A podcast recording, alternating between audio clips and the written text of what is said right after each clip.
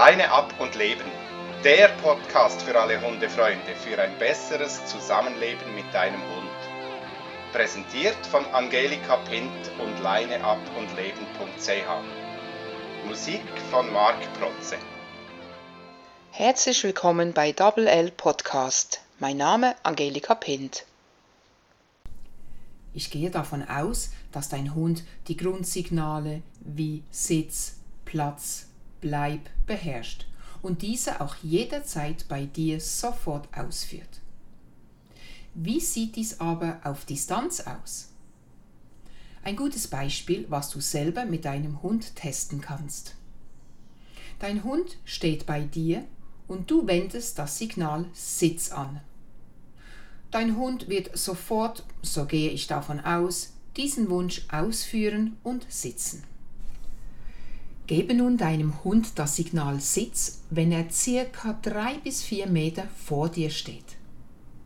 Fast bei allen Hunden geschieht nun Folgendes. Er kommt zu dir und führt dann das Signal aus. Ein zweites Beispiel. Dein Hund läuft ein paar Meter vor dir und du gibst das Signal für Platz. Er kehrt sich um, kommt eventuell zu dir und führt dann das Signal aus.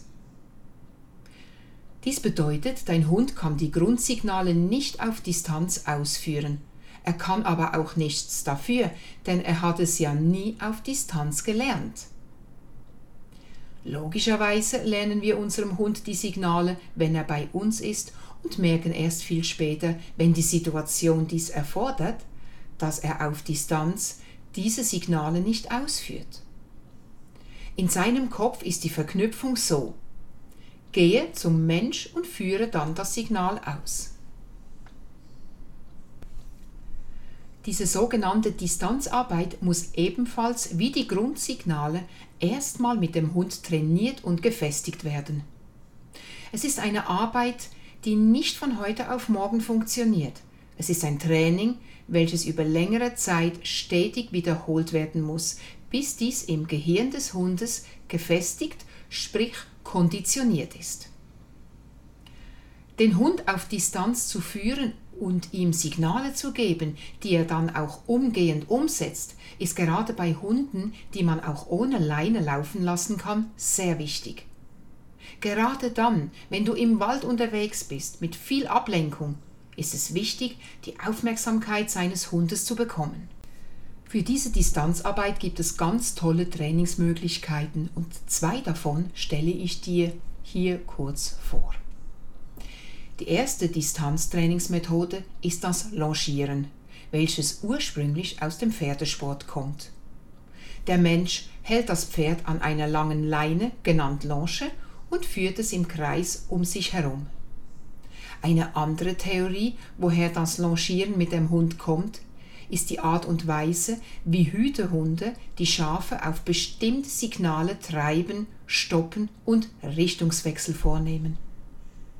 Die Hütehunde beginnen damit, dass die Schafe in einem Kreis stehen, also simuliert dies wieder den Kreis beim Logieren.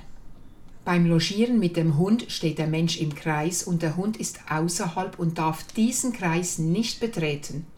Zu Beginn ist die Distanz noch nicht so groß zwischen Mensch und Hund.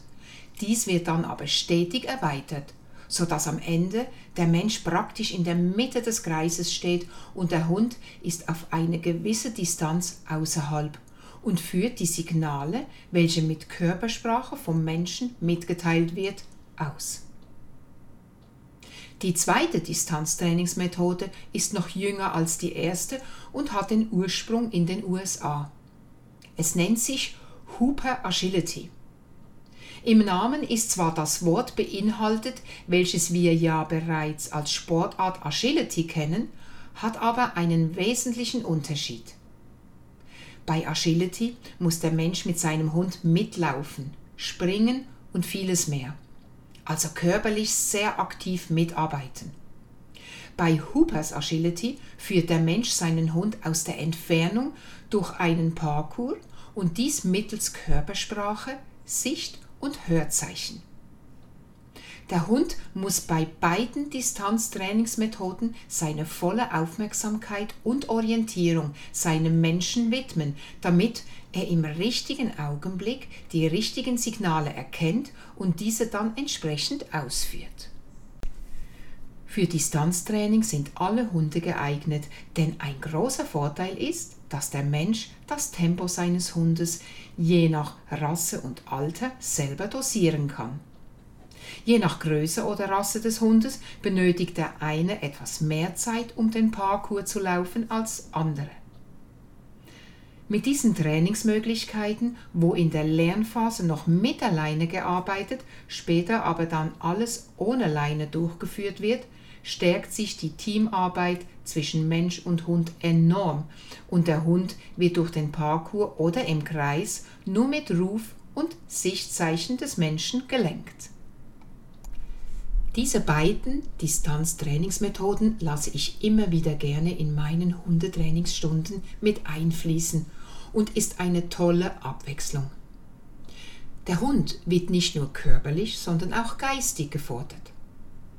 Das Erlernte gibt dann später beim Spazierengehen mit dem Hund mehr Sicherheit.